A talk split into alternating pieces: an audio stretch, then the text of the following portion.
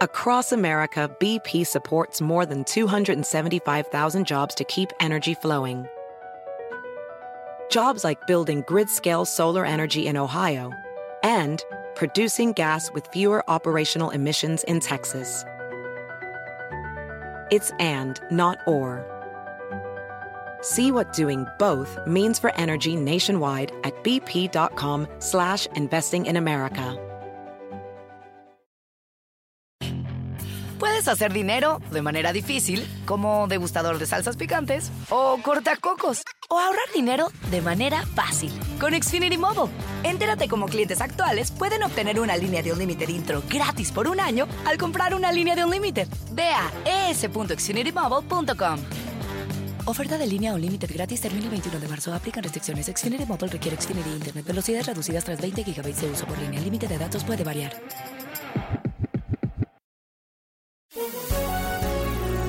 Bienvenidos, estas son las noticias del día en NTN 24.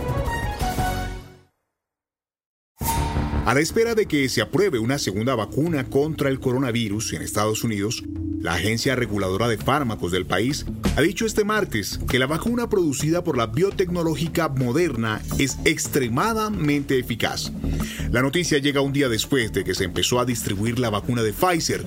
Son motivos que permiten esperar el 2021 con más esperanza. Hablamos con el doctor Xavier Sáenz Llorens, investigador de vacunas, jefe de infectología y director de investigación en el Hospital del Niño en la ciudad de Panamá.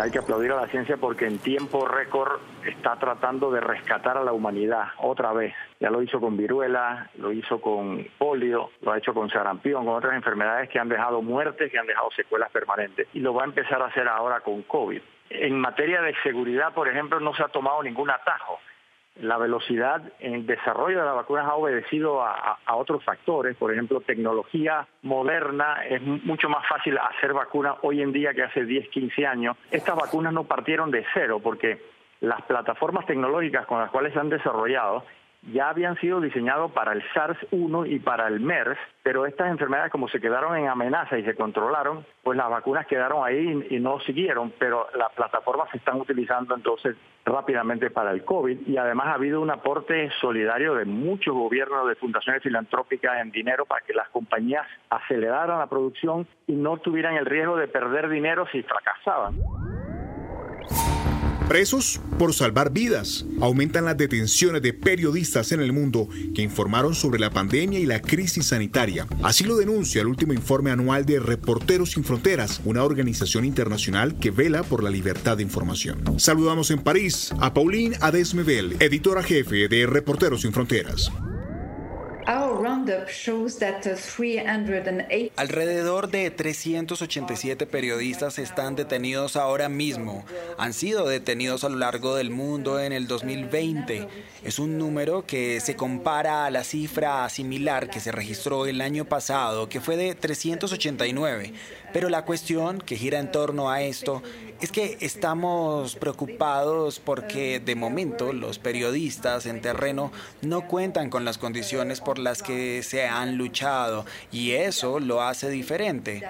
Y lo que esto refleja realmente, de acuerdo a lo que se ha encontrado, es que ha habido un incremento en el arresto arbitrario a periodistas durante los primeros tres meses de la propagación de la COVID-19 alrededor del mundo, entre marzo y mayo del 2020.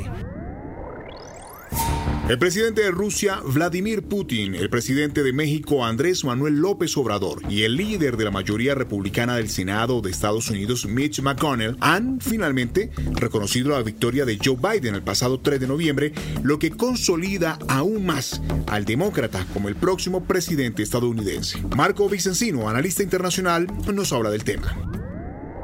No, no, quería reconocerlo inmediatamente por varios motivos por un lado también porque hubo una relación, buena relación, pero digamos, comparado con el pasado, una buena relación personal entre Putin con, uh, con Trump.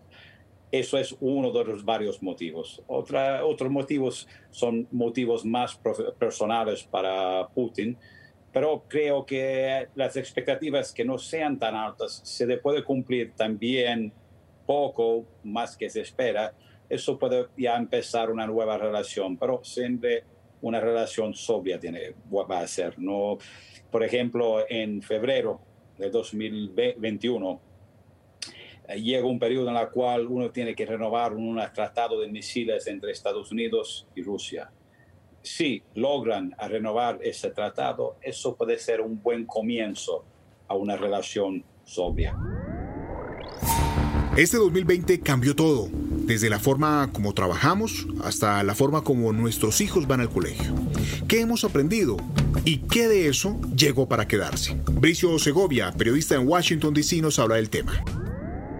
Creo que el gran reto de los sistemas educativos eh, o de las escuelas e instituciones en esta pandemia ha sido desarrollar plataformas eh, pues que representen de la manera más fiel posible un entorno de aula, ¿no? Em, y, sí que hay plataformas en las que puedes tener pues eh, una videoconferencia con, viendo las caras de todos los alumnos o cosas así, ¿no?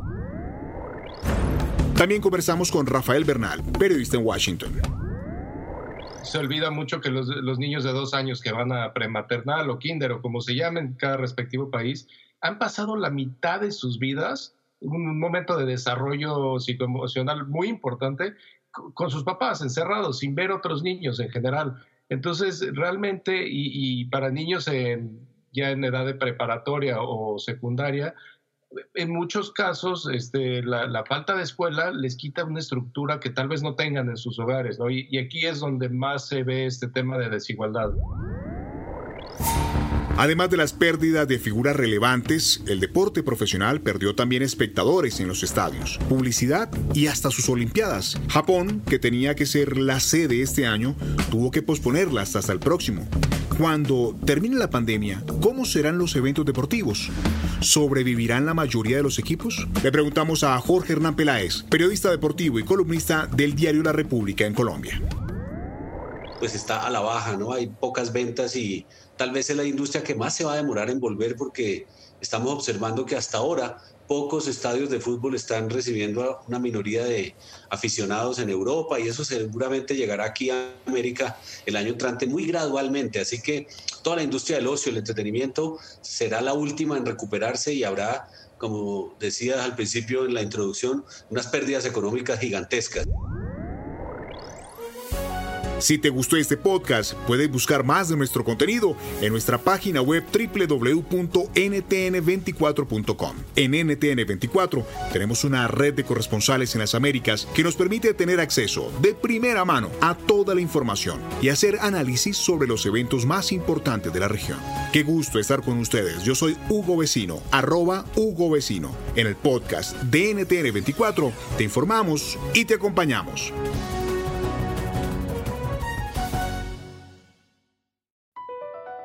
Across America, BP supports more than 275,000 jobs to keep energy flowing. Jobs like building grid scale solar energy in Ohio and producing gas with fewer operational emissions in Texas. It's and, not or. See what doing both means for energy nationwide at bp.com slash investing in America.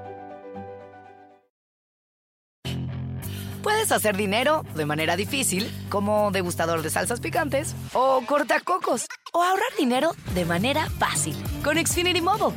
Entérate cómo clientes actuales pueden obtener una línea de un límite intro gratis por un año al comprar una línea de un límite. Ve a es.xfinitymobile.com. Oferta de línea o límite gratis termina el 21 de marzo. Aplican restricciones. Xfinity Mobile requiere Xfinity Internet. Velocidades reducidas tras 20 GB de uso por línea. El límite de datos puede variar.